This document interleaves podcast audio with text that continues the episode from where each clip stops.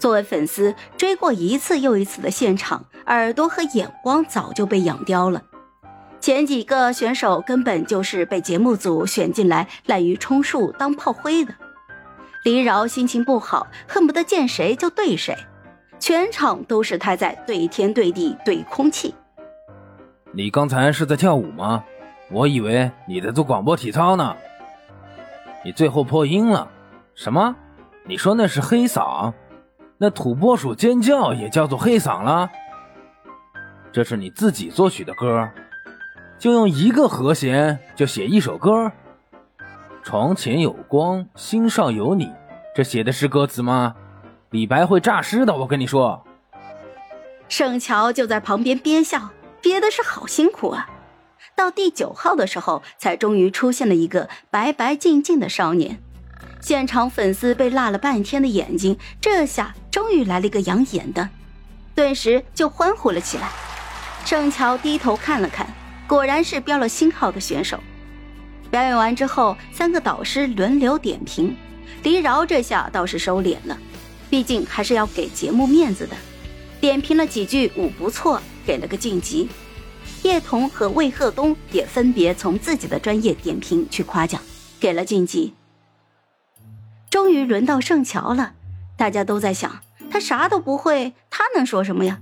然后就听见盛乔说：“舞台追光落到你身上的时候，我还很疑惑，为什么这样的少年会出现在这里呀？直到我看见你的舞蹈，听见你的歌声，我才明白，原来天使降临了，是为了洗礼人间的。”三位导师一脸懵，所有的观众也是一脸问号。呃，谢谢小乔老师。第一位晋级选手诞生了。今天一共只有五十个晋级名额，要刷掉一半。节目把炮灰选手安插在签约选手之中，以此来衬托签约选手的出色。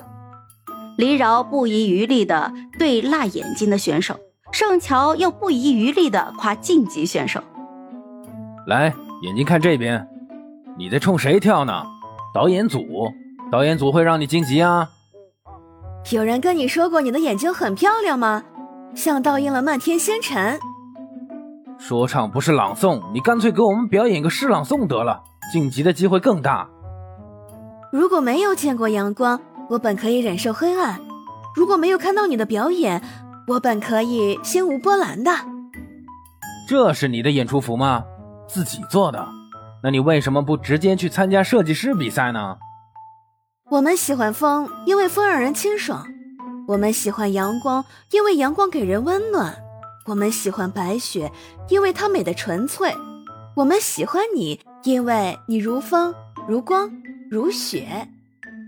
惠鹤东一脸懵，叶童也是一脸的问号：“你俩这是什么毛病啊？”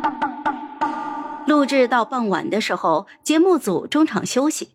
这个时候，导师和选手是可以离席去吃饭休息的，但是观众不行，观众得一直坐着，坐到整场录制结束才能够离开。